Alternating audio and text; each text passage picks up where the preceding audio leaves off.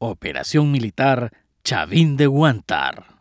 Intervención militar realizada el 22 de abril de 1997, con el fin de rescatar a los 72 rehenes, quienes se encontraban cautivos por los miembros del grupo terrorista del movimiento revolucionario Tupac Amaru durante 126 días dentro de la residencia del embajador de Japón en el Perú.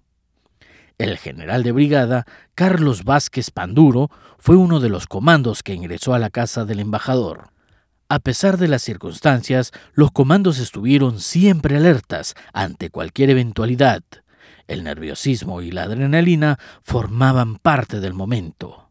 Por ello, debían ser muy cuidadosos para no cometer ningún error.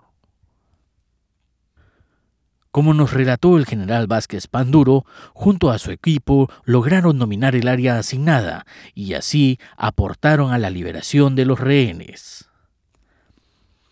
Han pasado 25 años, parece como si hubiese sido ayer. La responsabilidad fue grande y todos nuestros valerosos chavinistas lo asumieron con honor.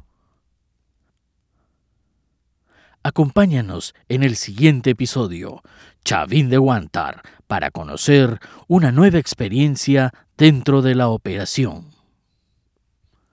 Operación Militar Chavín de Guantar. Operación de rescate de rehenes más exitosa del mundo, Chavín de Guantar.